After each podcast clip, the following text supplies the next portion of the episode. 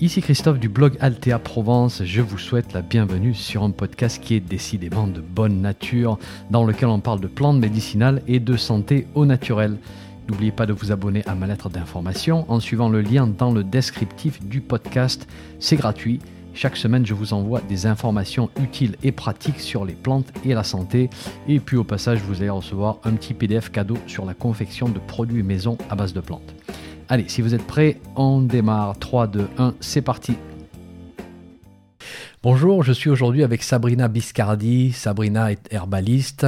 Elle a étudié et elle a pratiqué quasiment 10 ans en Angleterre. Donc son terme, si je le prononce bien, c'est herbalist. Et elle a aussi étudié avec le docteur euh, Lapraz en endobiogénie. Et elle est euh, actuellement en France et on va parler de tout le contexte juridique en Angleterre, la pratique du métier en Angleterre, parce que c'est quelque chose qu'elle connaît bien.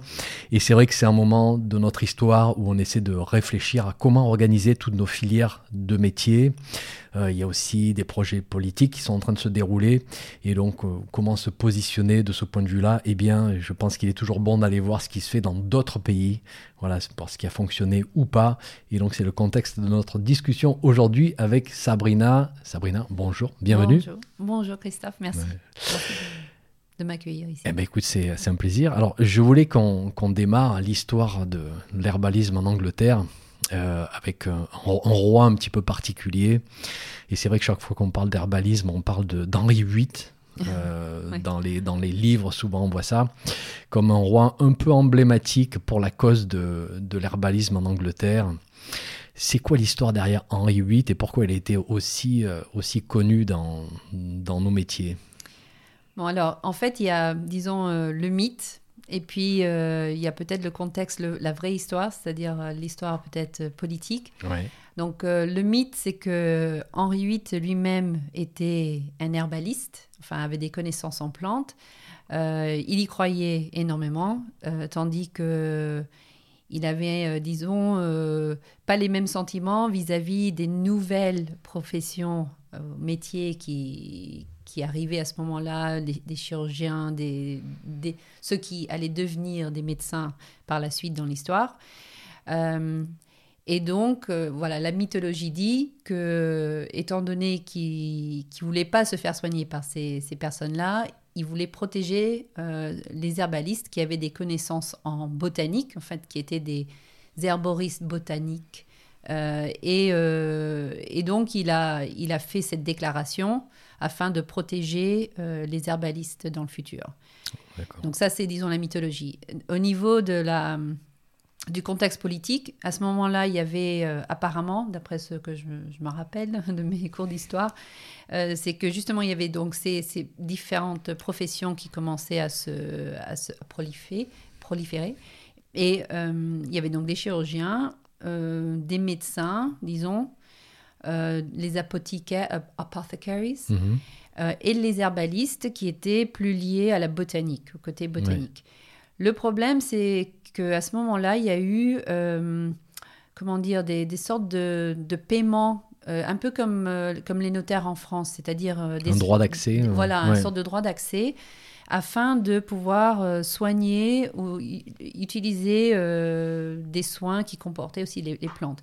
Et c'était les chirurgiens, les, médecins, parce qu'ils avaient fait de longues études dans les universités. Sauf que ces études, de moins en moins, correspondaient à une connaissance en botanique. Euh, mais c'est eux qui, ont en fait, commencé à avoir le monopole.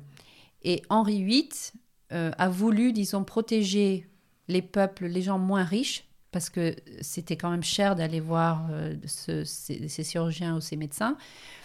Euh, et aussi de protéger la connaissance botanique.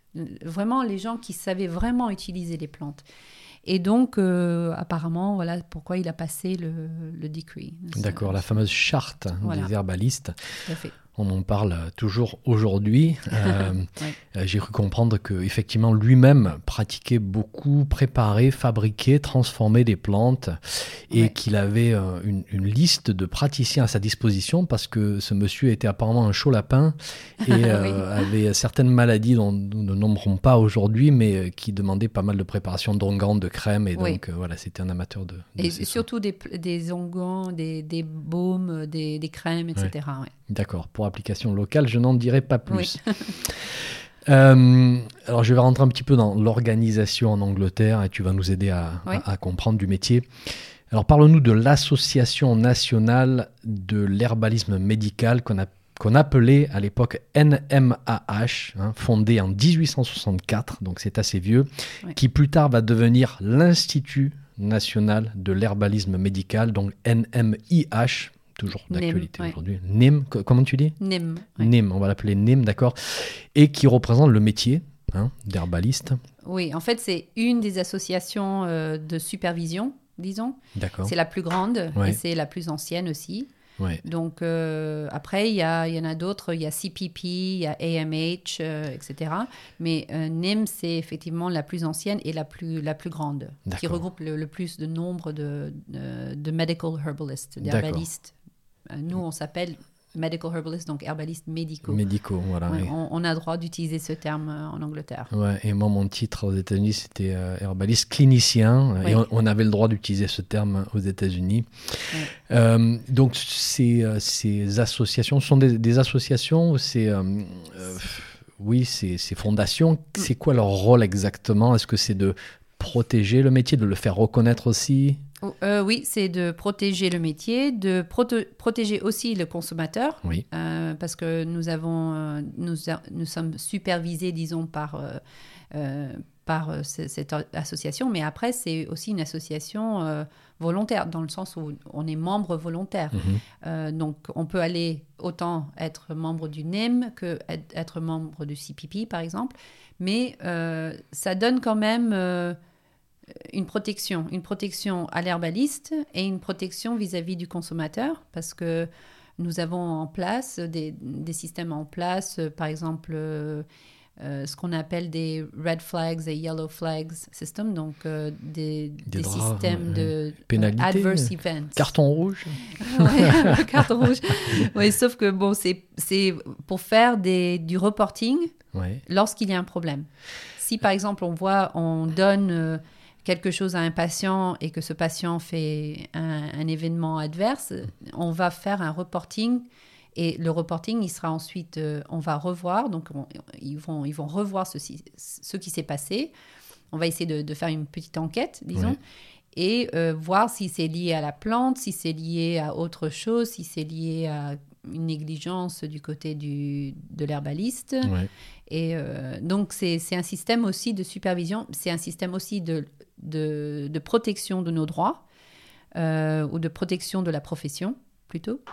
Euh, oui, ça sert aussi, ça sert aussi euh, comme marketing. Pour, mhm. comme là, par exemple, on fait des, des grandes campagnes depuis quelques années pour que le public nous connaisse, pour qu'ils savent ce qu'on fait exactement. Mhm. Et, donc, oui, il y a des, des des publicités, des... par exemple là c'est euh, le mois de la ménopause, donc on va faire des interventions avec l'appui de NEM. D'accord. Euh, des campagnes de publicité, des choses de ce genre. Est-ce que, alors, moi je connais un petit peu la, la guilde euh, du Québec, la guilde des arbristes du Québec. J'avais invité Caroline Gagnon qui nous en avait parlé. Je connais la guilde américaine. Mm-hmm. Est-ce que NIM, ça ça pourrait être comparé à, ces guildes-là, dans les rôles et responsabilités, d'accord. Et euh, je vais revenir sur ce système de, de, de couleurs, hein, rouge, jaune. Alors par exemple, si toi tu me suis, hein, moi je suis ton, ton, client, alors nous ici on est vite patient parce que c'est réservé à, la profession médicale, je suis ton client et tu me recommandes, on va faire simple, une tisane de camomille matricaire, je fais une réaction allergique. Est-ce que ça, ça va être du coup soumis à NIM oui. Qui va garder une trace? Voilà, donc en fait, moi, en tant qu'herbaliste membre de NEM, je vais faire euh, un suivi euh, vis-à-vis de, de, sur le fait qu'il y a eu une réaction par rapport à cette plante. Alors, on va peut-être aussi faire une, ou je vais peut-être faire une enquête déjà, voir par rapport à la source du produit. Mhm. Donc, euh, par exemple, nous, on a, on a nos dispensaires hein, euh, en, Angleterre. On, a droit d'avoir euh, nos dispensaires et on est les seuls, en fait, qui peuvent, qui pouvons faire des, des mélanges de plantes. c'est c'est pas quelque chose qui se fait en pharmacie là-bas. Mhm. donc, on va remonter au fournisseur. si, par exemple, on n'est pas herbaliste aussi qui fait, qui, qui fait euh, cultivateurs, mhm. parce qu'il y en a aussi. Euh, on va remonter les sources, on va essayer de voir est-ce que c'est parce qu'il y a un problème au niveau, c'est pas vraiment de la camomille ou voilà. Et ensuite, on va, voilà, on va faire un suivi vis-à-vis de NEM qui vont garder des traces. On va essayer de trouver une résolution euh, au problème. Alors, je vais faire un petit peu l'avocat du diable ici, hein, si tu me permets. D'abord, c'est un système qui est volontaire, je suppose. Tu n'es pas obligé de le faire. Enfin, l'éthique du métier oui, te dit de le faire. Et en fait, c'est le praticien qui a, qui a, conseillé, qui va aussi faire l'enquête. Ça peut l'être, ou ça peut être, le, ça peut être aussi le patient qui se dirige directement à NIM. D'accord, à NIM. Et donc, c'est NIM qui va prendre la responsabilité d'aller faire sa petite enquête. Oui. Plus que, plus que le praticien va rentrer en communication avec toi aussi, je suppose. Oui, tout à fait. Alors, je joue un petit peu l'avocat du diable, mais je, je, suis de ceux qui croient que les, les professions peuvent s'organiser elles-mêmes. Et en fait, les représentants de la profession sont souvent les meilleurs défenseurs de la, de la qualité parce qu'on a tous intérêt à placer la barre le plus haut possible hein, pour, pour, nos, pour nos métiers. On n'a parfois pas nécessairement besoin de se faire réguler par des instances. Euh, d'accord. Donc tout ça, c'est géré au niveau de NIM. Alors du coup, aujourd'hui, vous devez avoir une, base de données de, de, tout ce qui a pu se passer comme réaction indésirable. On a une base de données, elle est, elle est très petite en fait. Hein. D'accord. Donc il n'y a pas, grand-chose en fait qui se déroule. Ouais. Non. D'accord. Donc déjà un message qu'on peut faire passer à ceux qui nous écoutent, c'est que euh, voilà, les, réactions indésirables arrivent d'une manière assez rare, somme toute, et on en discutait juste avant de démarrer cette interview. Quand ça arrive, c'est que par exemple, on a des produits qui peuvent être un petit peu douteux.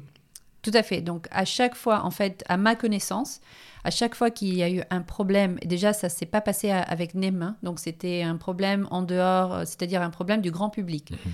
Donc euh, rien à voir avec aucun herbaliste médical en Angleterre, que, que je sache en tout cas. Euh, et euh, ça a toujours été dû à la source de la plante, qui était une plante altérée, euh, donc une, pas, la bonne plante en fait. Mhm. donc soit la plante était mauvaise, soit à l'intérieur d'un mélange, il y avait des plantes mauvaises, enfin, ou, même mal identifiées peut-être. mal identifiées, tout à fait. Et en, plus de ça, dans les cas euh, qui sont à ma connaissance, en tout cas, c'était des plantes en dehors de l'Union européenne, donc des sources de over-the-counter, euh, donc euh, des produits vendus dans le grand public, mhm. où il n'y avait pas de, réglementation, pas de au, niveau de la source. Ce qui est quand même assez intéressant lorsqu'on voit à quel niveau nous, en tant que professionnels, on est supervisé par rapport au, enfin, ou en tout cas, on doit prendre des mesures par rapport euh, à, la, à, la, source du produit. Euh, donc, on peut acheter des produits bah, sur Internet maintenant, bien sûr, ça se fait de plus en plus, euh, et même certains produits dans des grands magasins qui ne demandent pas la même rigueur. D'accord. Mais à ta connaissance, lorsque l'herbaliste formule, fait ses mélanges, prépare les produits qu'il délivre. Lorsque c'est lui qui est responsable, pas de problématique connue dans vos bases de données. D'accord. Pas de problématique, même au niveau en tout cas du, case law, donc euh, de, la jurisprudence, oui. Euh, qui mhm. existe en Angleterre oui. pour l'instant. D'accord.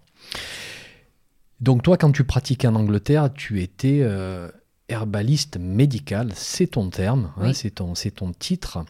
Euh, tu as étudié en Angleterre, c'est comme ça que tu as obtenu ce, titre-là. Est-ce que c'est un titre qui est reconnu par l'État? Alors, c'est compliqué. Euh, oui et non. C'est-à-dire que officiellement, c'est pas euh, c'est pas une profession qui est reconnue, qui est réglementée, disons. mais elle a droit d'exister, on a droit de pratiquer. Donc, euh, ça déjà c'est bizarre comme, euh, comme statut parce que c'est pas reconnu mais il y a un droit de pratique. Alors peut-être que ça existe chez nous aussi. Je suis pas un expert hein, de, la loi du tout, mais euh, c'est un peu ambivalent quand même, non? Bah, Déjà, déjà le système est différent que le système français. Hein. On est dans un système de common law. Donc le même système qui existe aux États-Unis, par exemple, qui est différent du droit civil qui vient du code napoléonique. Mm, mm, donc c'est vraiment deux systèmes différents. Euh, la, loi et les lois se développent euh, de façon générale. Et après, il y a des lois spécifiques qui peuvent s'appliquer, mais qui, sauf si elles disent qu'elles interdisent une activité, vont pas interdire euh, ce qui existe déjà. Donc, les herbalistes ont une très très grande tradition en Angleterre. au fur et à mesure des années, ils se sont aussi organisés, ils ont eu des statuts différents, euh, notamment avec la NAM qui est devenue la NIM euh, par la suite. Euh, et, et, donc, en fait, on n'est pas. On a, on a droit d'exister, de pratiquer, euh, mais on n'est pas réglementé. On est, on est réglementé par nous-mêmes, c'est-à-dire à travers ces associations. D'accord. Donc si je tire un parallèle avec le système français, je sais que tu viens de m'expliquer que c'est pas pareil, mais si j'essaye, donc tu ne fais pas partie de ce que nous on appelle les professionnels de la santé. Euh, en revanche, ouais, même ça c'est peut-être pas clair. Mais en revanche, tu as, tu as une certaine protection, tu as un droit. La profession a le droit, tu as, tu as le droit de d'exercer ton métier, qui est reconnu par la loi, mais pas par les instances de, santé du pays. Quelque chose comme ça mmh, Je dirais pas nécessairement, parce qu'on n'a pas de restrictions par rapport à, par rapport à, être une profession de santé. On a mmh. droit d'être une profession de santé. par exemple, nous, euh, euh, bon, déjà, c'est un diplôme universitaire hein, de 4 ans, donc euh, l'équivalent, je sais pas, d'une maîtrise en France. Mmh on fait aussi euh, en général jusqu'à un an de, stage en hôpital ou en clinique spécialisée. Euh, et euh, donc on a, on a un, diplôme scientifique, parce que c'est scientifique, en, médecine naturelle, herbal medicine, en, mhm. médecine herbale et herbaliste. c'est donc c'est reconnu en tant que diplôme. C'est un diplôme scientifique qui est reconnu. On a le droit de travailler dans les hôpitaux, on a le droit de travailler euh, dans les cabinets euh, NHS, euh, donc du système médical social, même si la majorité d'entre nous travaillons à notre propre compte en tant que privé. Oui. Mais par exemple, on a le droit de diagnostiquer. D'accord. Hein, donc, vous avez droit au, diagnostic. Oui, tout à fait. On a droit de diagnostiquer avec certaines exceptions. par exemple, on n'a pas droit de soigner directement le cancer, enfin de dire par exemple on va soigner le cancer, On a par contre on a droit de euh, faire euh, des soins en complément de soins de cancer. Donc euh, on peut par exemple travailler le système immunitaire d'un patient qui a le cancer mm, à côté d'un traitement conventionnel. D'accord. on n'a pas droit de, de dire qu'on soigne des mm, conditions sexuellement transmissibles mais on, le fait, on le fait aussi en soignant le terrain de la personne. Voilà. Donc, euh, on a quelques petites exceptions, mais c'est plus par rapport à ce qu'on a droit de dire plutôt que la façon dont on pratique.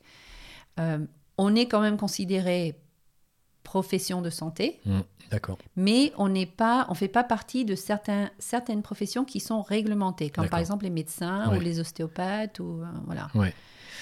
Donc c'est un peu différent quand même qu'en France. Oui, ouais, ouais, mais beaucoup, beaucoup plus de, de droits effectivement de, de professer et d'exister. Alors du coup, j'avais une question, mais je pense que tu as quasiment répondu. C'était si la profession n'est pas réglementée, comment on s'assure qu'il n'y ait pas de, de dérive? Mais je pense que au travers de tes explications, on voit bien que déjà les, les études et le diplôme requièrent euh, pas mal d'investissement en, en, temps, c'est quatre années quand même d'études, qu'on apprend une, grande, une partie des sciences médicales, vu qu'on a le droit de, diagnostiquer.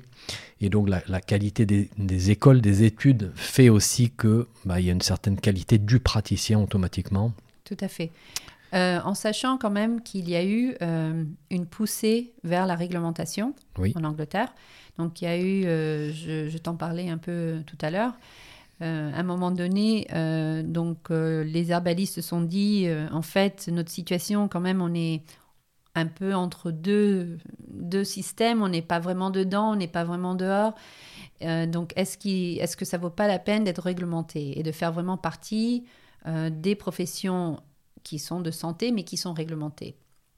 Et donc, il y a eu une poussée euh, il y a eu, euh, alors le, je vais le dire en anglais, hein, je sais pas, donc European Herbal and Traditional Medicine Practitioners Association, ok, euh, donc qui a été développée, donc une autre association qui regroupait aussi d'autres d'autres métiers en Europe qui étaient semblables, avec le but d'essayer de se faire réglementer, réguler en, en Angleterre ou enfin au Royaume-Uni. Euh, donc, ils ont fait énormément de travail, ils ont fait du lobbying auprès du gouvernement et ils ont même réussi à avoir euh, un, comité du gouvernement qui a étudié la question. Et ils, sont, ils ont sorti un, report, un, rapport. rapport. Euh, je pense que c'était vers 2014-2015, parce que c'était à l'époque où je commençais juste à, à pratiquer. et le gouvernement a vu, a dit, au vu justement euh, de la jurisprudence, au vu de, notre propre système de, euh, auto-réglementation, euh, qu'il n'y avait pas un risque grave aux consommateurs. Et que donc, ils ne voyaient pas le besoin de réguler la profession directement. Alors, le problème, c'est que ça fait beaucoup euh, en interne. Il y a eu quand même euh, une fissure, des divergences. et il y a eu euh, une fissure entre NIM et cette autre association qui regroupait certains des autres, des autres associations comme CPP, par exemple. D'accord. Mais pourquoi? Alors, moi, j'ai déjà une question c'est que vous aviez déjà énormément de droits. ça vous aurait apporté quoi, en fait, d'être formellement et pleinement reconnu par, le système Plus de droits encore ben, hmm, Pas nécessairement. Hein. Enfin, moi, je suis de celles, d'autant plus que j'étais avocate euh, avant d'être mhm. herbaliste, euh, de celles qui n'aimaient pas l'idée de, réglementation euh, parce que ce qu'ils avaient prévu déjà, c'était une supervision par des professions qui ne connaissaient pas l'herbalisme, donc par exemple des médecins. Mhm. même si c'était pas l'ordre des médecins, hein, ça aurait été quelque chose de différent. Euh, et que donc, euh, on a, nous, quand même, on soigne la personne et pas la condition, hein, comme on dit. Donc, on soigne le terrain, on soigne pas la pathologie. Donc, on a une approche déjà qui est très différente et qui n'est pas nécessairement compréhensible euh, dans le contexte de médecine conventionnelle actuelle. Bon, maintenant un peu plus avec les médecines intégratives comme le functional medicine par exemple, ou l'endobiogénie ici en France. Hein. Mm-hmm. Euh, mais, euh, mais quand même, c'est déjà différent. On ne va, on va pas, par exemple, assigner une plante pour une condition. Mhm. Voilà. Oui, bien sûr, il y a des plantes qui sont mieux pour certaines choses, mais ça va être par rapport à la personne, l'individu. Donc, il y a eu une, sorte de fissure. Euh, moi, personnellement, ceux qui cherchaient à être réglementés, ceux qui cherchaient vraiment, c'était une sécurité. C'est-à-dire, on est vraiment dans le système, donc euh, on, va pas. Par exemple, il y a eu la directive européenne sur les plantes médicinales. Ça a fait très peur aux herbalistes au Royaume-Uni et en Irlande parce que euh, ça limitait les plantes, d'autant plus que c'était des plantes d'une pharmacopée européenne. Mhm. Et nous, en Angleterre, on a une pharmacopée qui, est, qui comprend euh, des plantes américaines, et des, plantes ayurvédiques, des plantes de la tradition chinoise, à cause en grande partie du colonialisme, disons, de l'histoire euh, britannique hein, sur le colonialisme, mais qui sont vraiment, qui font partie de la pharmacopée. Donc, on avait vraiment très peur, tout d'un coup, d'être limité. Et en fait, non, parce que le gouvernement a pris des mesures pour nous protéger à cause du public. Hein. Il y a eu une, une, très grande poussée par le public de protéger les herbalistes.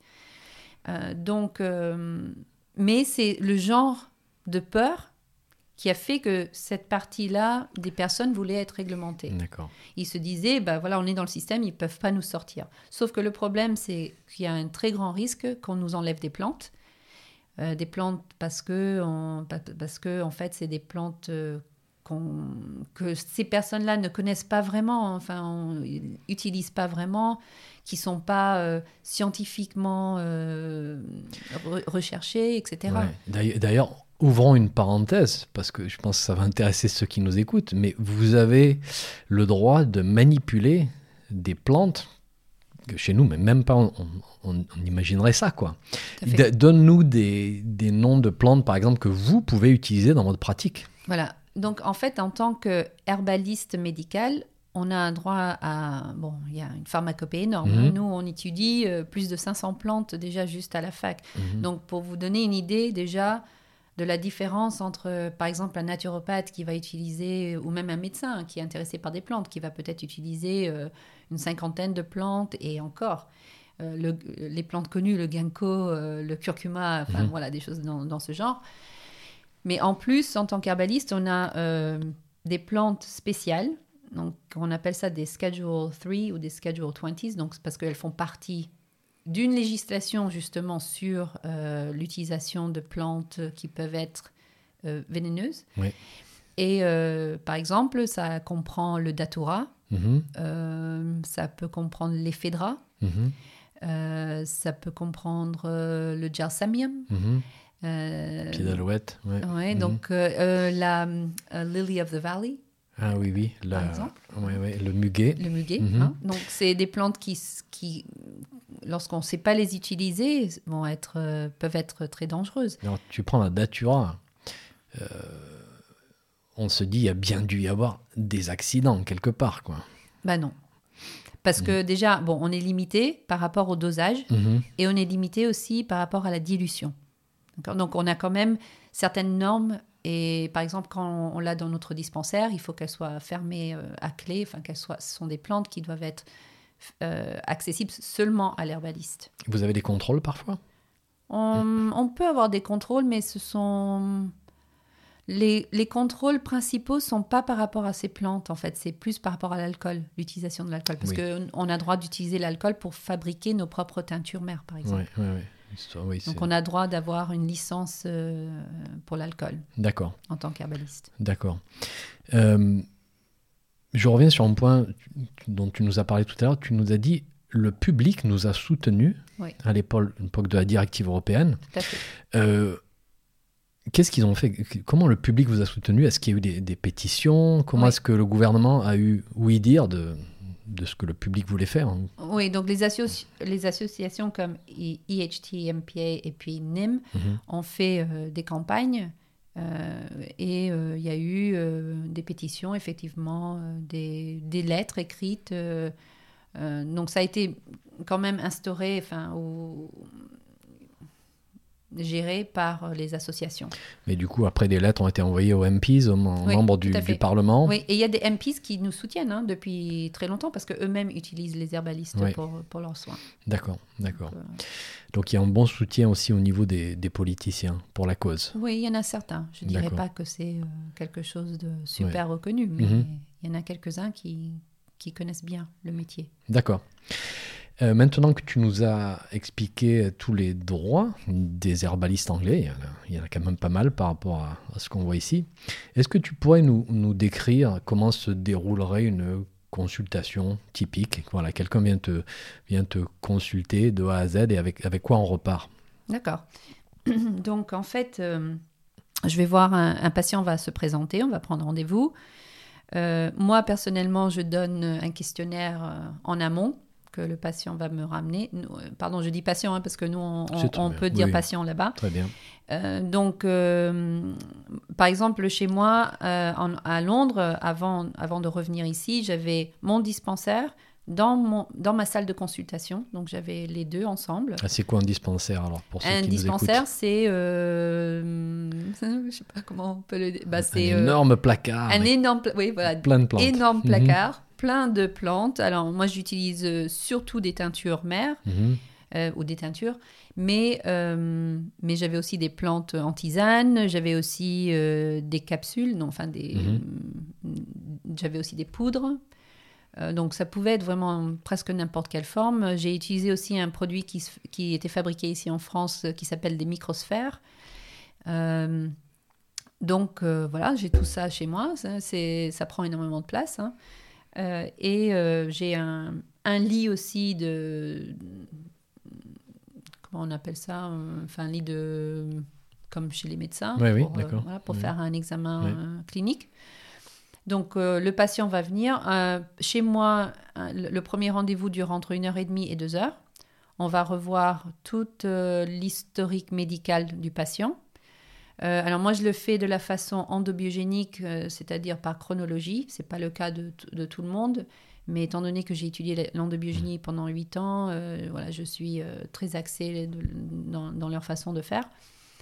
donc on va revoir ça, on va revoir les systèmes.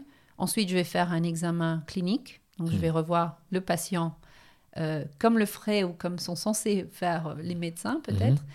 Euh, on, a, on a fait d'ailleurs exactement le même examen que les médecins pour, euh, pour le diagnostic physique, l'examen clinique en Angleterre.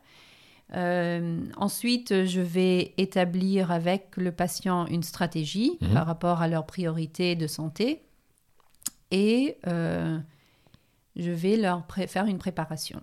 Donc c'est toi qui prépares ici. C'est moi qui prépare directement. Ils vont soit ils ressortent avec, soit je leur envoie par la poste quelques jours plus tard. Euh, voilà. Donc c'est un mélange qui est fait pour cette personne en prenant en compte leur terrain, en prenant en compte euh, l'examen médical, euh, l'examen clinique, l'historique médical du patient, ses propres priorités. Mhm. Euh, donc on va revoir tous les antécédents de santé, on va essayer de voilà d'établir des priorités et les plantes vont vont euh, s'axer vers ces priorités. Et puis au fur et à mesure, euh, en général, moi je revois un patient trois ou quatre semaines après qu'ils aient commencé à, de prendre les plantes. à ce moment-là, je fais aussi donc ce premier rendez-vous de suivi, je vais faire, je vais revoir leur diète, leur régime alimentaire. Euh, je le ferai la première fois, sauf que souvent, j'ai pas assez de temps, hein, parce que ça prend du temps quand même de bien connaître la personne. Euh, donc, on va, on, va, on va regarder un peu leur façon de manger, s'ils prennent des compliments alimentaires. Et euh, suite à ce rendez-vous-là, on va revoir aussi comment ils comment ils s'adaptent aux plantes, s'ils mhm. commencent à avoir des réactions ou non, ou sentir des choses, des différences. Et ensuite, je vais établir donc un régime alimentaire ou des changements d'hygiène de vie. Euh, voilà. Et puis continuer avec les plantes. Tout ça va se dérouler sur plusieurs mois. Oui, parfois plusieurs années. Parfois plusieurs, parfois plusieurs années. Euh, donc on achète une consultation, un service, on achète aussi un produit. Oui. Euh, tous les herbalistes en Angleterre, quasiment tous ont un apothicaire. Allez, sur 10 herbalistes, tu dirais que combien ont un apothicaire et, vendent des plantes avec le, tous Tous, d'accord. Oui, ou, presque tous. Enfin, parce que c'est le modèle accepté, parce que vous avez été formé pour ça parce que bah, Bien sûr, ça a, toujours été comme ça. On a fait de la pharmacie, on a fait de la phytopharmacie, on mhm. a fait hum, des études de préparation. Mhm. On peut faire nous-mêmes nos propres capsules si on veut. Hein. On, a des, on a tous des les machines là pour faire les capsules. D'accord. Donc, euh, après, il y a ceux qui, qui vont produire leur propre teinture ou leur propre plante. Et ceux comme moi, moi je suis plutôt clinicienne, donc euh, euh, je vais me fournir chez des fournisseurs spécialisés mhm. qui vendent pas au grand public, qui vendent seulement aux professionnels de santé, mais surtout les herbalistes. Euh, donc tu reçois des bonbonnes de plusieurs litres de telle ou telle teinture pour faire après tes mélanges. Voilà, que j'ai dans mes placards. Prix grossiste, oui, oui d'accord. Et du coup, c'est quoi qui fait la différence entre quelqu'un comme toi et quelqu'un qui aurait une, petite boutique de plantes, parce qu'on on commence à avoir du mal à voir la, la, limite. Enfin, si, toi, tu es surtout clinicienne, et euh, secondairement, tu fournis les plantes, alors qu'une boutique est principalement vendeur de plantes, mais va aussi faire un petit peu de conseil quand même, parce mhm. que euh, c'est une valeur ajoutée. Oui. Euh, je veux dire, ça, ça, dépend juste de la façon que souhaite pratiquer l'herbaliste. Mais mhm. Euh, la majorité des herbalistes que je connais en Angleterre ou en Irlande, parce qu'en Irlande c'est le même modèle, hein, euh, qui ont euh, des boutiques, font du conseil aussi. Donc ils font des consultations. Ils vont préparer leurs produits, mais ils vendent aussi peut-être par exemple, je sais pas, un mélange immunitaire ou des tisanes qui sont déjà préparés. Ou sinon, si on est, on est grand public, on rentre dans la boutique, on dit ah ben je commence à avoir une, sentir peut-être une, petite grippe là qui arrive. Est-ce que vous pouvez me donner des, quelque chose? Et puis on va leur, on va leur servir. D'accord. Donc quand tu vas dans une boutique en Angleterre, tu peux avoir le conseil rapide parce que tu n'as pas le temps, mais tu as aussi peut-être une pièce dans, le, dans la boutique où tu vas pouvoir les consulter une herbaliste médicale qui va te faire un service comme tu le fais toi. Oui. D'accord. Et après repartir avec tes, avec tes produits. Tout à fait. Ah ouais, c'est intéressant de, de voir. C'est le concept de apothecaries avant de, des apothicaires. Oui, oui. Euh, d'accord. D'origine, enfin ceux qui, qui vendaient des plantes. Oui, oui d'accord. Pour, pour, pouvoir vendre un produit en Angleterre, est-ce qu'il faut faire un dossier qui est aussi épais que qu'un ouvrage en trois tomes? Est-ce que c'est très cher pour faire ce, ce type de dossier ou est-ce que c'est un petit peu plus facile que ça Explique-nous. Non, c'est beaucoup plus facile si on est herbaliste. Donc en fait, euh, le vrai... Euh, euh, le, la chose qu'il faut faire, c'est faire une consultation, normalement. Hein. Donc, mais la consultation peut être une consultation de deux ou trois minutes, c'est-à-dire quelqu'un qui vient dans ta boutique, mhm. qui va te dire voilà j'ai mal à la gorge, est-ce que vous pouvez me faire une préparation ou est-ce que je peux acheter cette préparation ou mhm. voilà. Donc ça, c'est dans ce contexte-là, c'est aussi le contexte de la vente en ligne, euh, si on est herbaliste, euh, parce qu'il y en a certains qui vendent leurs produits en ligne. Et comment tu fais le conseil alors du coup? Ben, C'est par euh, Internet. C'est juste, euh, voilà, est-ce que qu'est-ce qui serait euh, pas mal pour moi de prendre euh, D'accord, ça peut être un formulaire de contact. J'envoie un petit message. J'ai tendance à attraper tout ce qui traîne l'hiver. Mon immunité est faible. Qu'est-ce que vous me recommandez dans vos conseillez? Tout à fait. Et donc, vu que là, un conseil a été établi, dans ce cas, la vente est autorisée, la vente d'une large gamme de produits sans soumettre un dossier, sans faire la toxicologie, sans, sans faire tout ça, quoi. Sachant que ce sont des plantes qui ont été euh, largement établies dans la tradition, bien sûr. Ce ne sont pas des plantes sorties de, n'importe où. Oui, tout à fait. Et puis, euh, pareil, euh, après, si, si, on vend, par exemple, à, un marché ou à un festival, mhm. on peut... Là, par contre, il y a peut-être des... des permissions d'hygiène qui sont demandées, mais c'est par rapport à la préparation des produits. C'est un certificat d'hygiène qui est euh, relativement facile à, faire. Euh, mais il n'y a pas autre chose. Donc, par contre, la demande par rapport à un gros dossier, ça se fait dans le cadre de, par exemple, un herbaliste qui souhaiterait euh, faire un produit à vendre dans le grand public. Mhm. Par exemple, dans d'autres boutiques ou dans des grands magasins où ils veulent faire une gamme de produits botaniques, par exemple, ou de produits pour l'immunité. Et du moment où ils vont mettre euh, un langage médical dessus, il faut faire un dossier auprès de MHRA, qui est mhm. l'organisme d'État qui, qui, surveille. L'organisme du médicament du médicament, voilà. D'accord. Euh, mais euh, voilà, c'est ce contexte-là vraiment très particulier. Et parfois, on n'a même pas besoin de passer par eux, parce que si on n'utilise pas des terminologies médicales, si on va dire par exemple voilà, je sais pas, c'est une gamme pour déstresser. Mhm. Et on ne met pas plus que ça. Euh, ou pour se relaxer. Euh, on peut s'en sortir juste en étant euh, complément alimentaire. D'accord. Ce qui requiert beaucoup moins de, oui, Donc c'est vraiment dans le cadre où on vend un produit en tant que médicament. Et, et, sans le conseil personnalisé qui va avec. Parce que dès qu'il y a conseil personnalisé, même si c'est un bah, on va dire un petit conseil rapide. Là, du coup, il y a beaucoup plus de flexibilité Pour, pour, pour la vente. D'accord. Euh, on va changer un petit peu de, de sujet. Mm.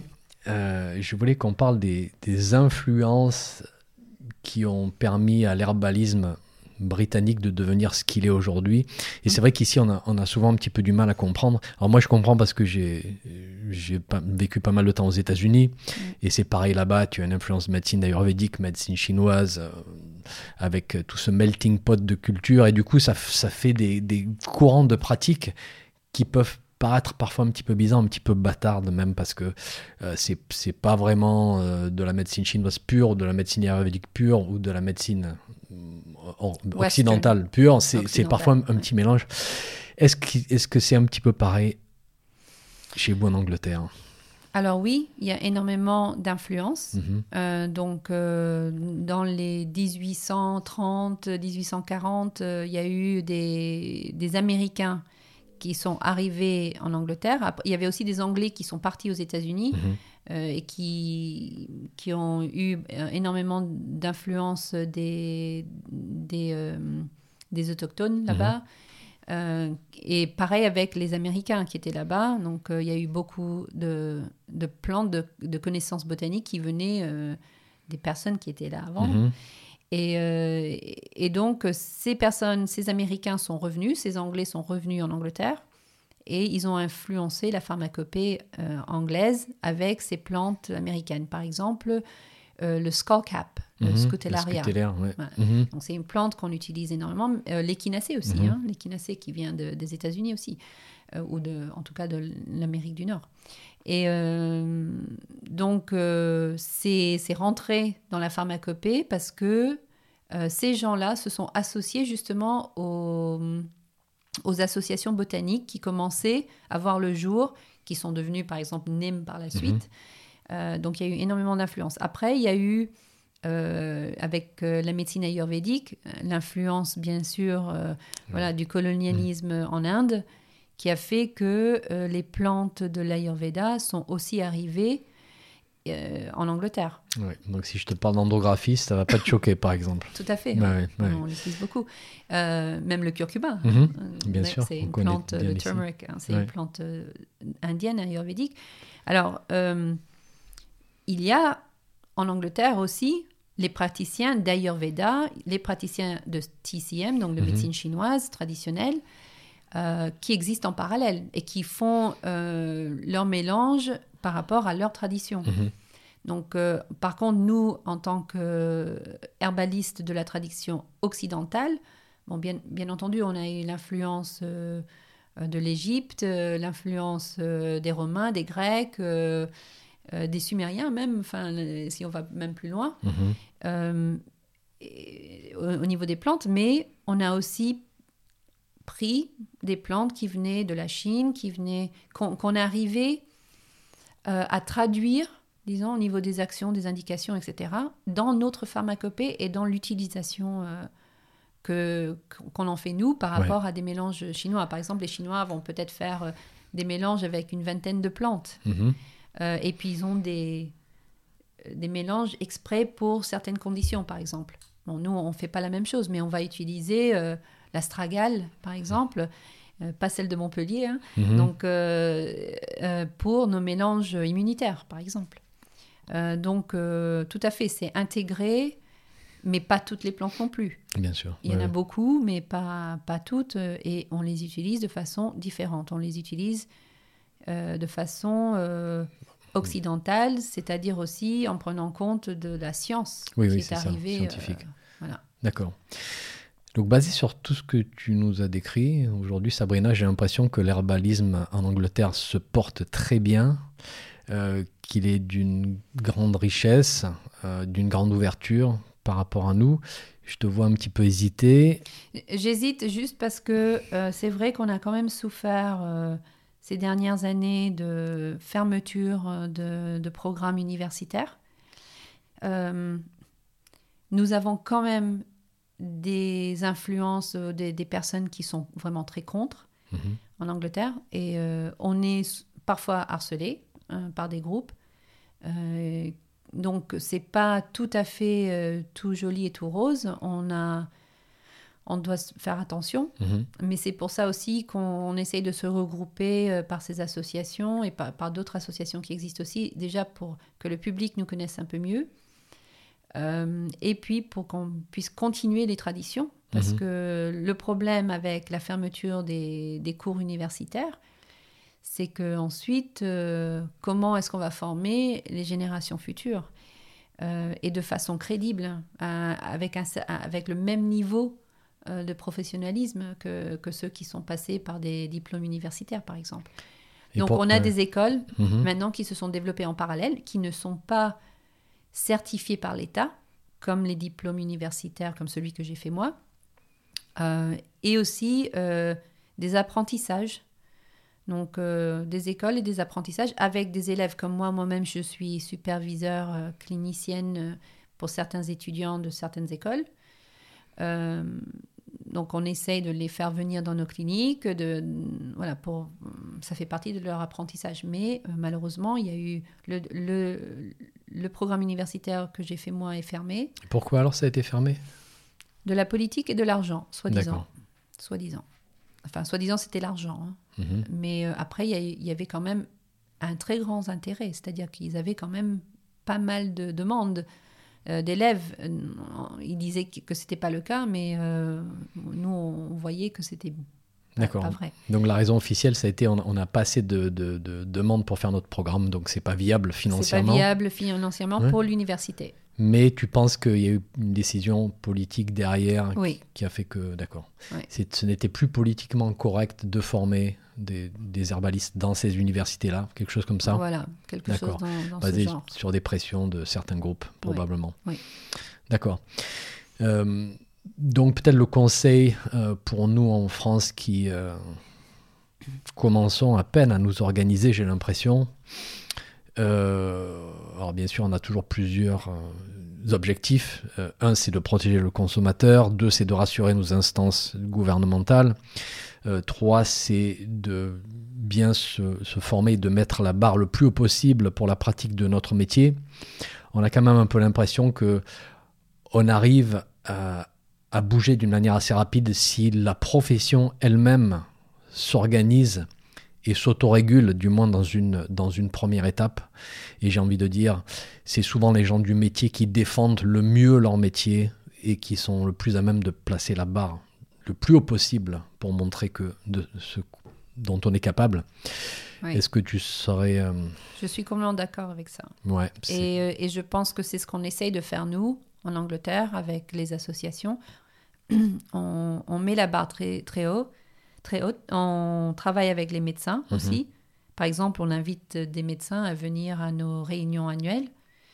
Euh, on essaye de, leur prouver des bienfaits de travailler à côté d'eux euh, euh, et, c'est vrai que de plus en plus de médecins s'ouvrent petit à petit, en tout mhm. cas. Bon, après, il y a eu énormément d'influence par la médecine fonctionnelle, et etc. aussi, qui a fait que les médecins s'intéressaient un peu plus aux plantes. il y a aussi des recherches qui ont été faites, même si nous, on pense que le best evidence, c'est la pratique. La pratique, mhm. donc les, preuves empiriques, mhm. d'accord, de clinique, ce qu'on voit en clinique. Donc on essaye de regrouper, pareil. Euh, NEM a des, bases de données. On essaye de regrouper justement tous les cas pratiques, euh, surtout lorsque ce sont des, conditions compliquées, euh, afin d'avoir, d'établir une base de preuves mhm. euh, qui est différente d'une preuve faite de façon euh, comme, de, comme de la médecine conventionnelle, parce que en fait, ça, ça la, philosophie, comme je disais tout à l'heure, n'est pas la même. On va pas donner le même produit à, 20 personnes ou 30 personnes différentes qui ont euh, la même pathologie, par exemple. Parce qu'on fait du, du, personnalisé, on mhm. fait de la médecine de terrain. Donc, euh, c'est pas, euh, pas seulement le pathogène, c'est le terrain aussi. donc, Peut-être qu'on va retrouver certaines plantes qui sont les mêmes, mais voilà, ça va être unique à cette personne. Donc comment est-ce qu'on fait pour prouver ça de façon scientifique? On, Surtout qu'on est basé, nous, sur le totem de la plante. Mhm. On va se baser sur tous les effets, euh, tous les composants chimiques de la plante qui ont des effets. Pas seulement sur euh, un agent qui est l'agent actif euh, dans la plante. On a, ben, on a par exemple des agents qui vont faire du buffering, je sais pas comment on peut dire ça. Oui, tamponner. De, tamponner, par exemple, des effets secondaires. Donc, tout ça, on, prend, on, le prend en compte et dans, dans les tests cliniques qui existent aujourd'hui sur des médicaments de synthèse, ben, c'est autre chose.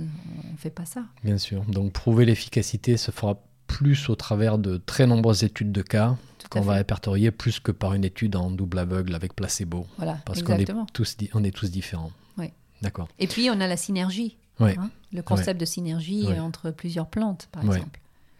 En tout cas, le message très fort pour nous, c'est de se rassembler, de sortir la tête de l'eau, de s'organiser, d'avoir de fortes représentations et de parler de ce qu'on fait.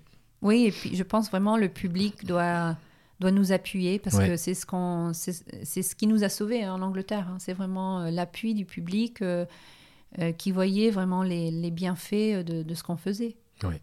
Donc ça, c'est important aussi.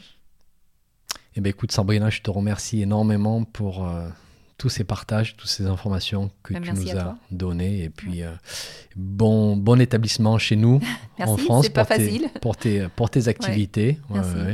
Et puis, bah, écoute, j'espère à bientôt. Oui, moi aussi, merci.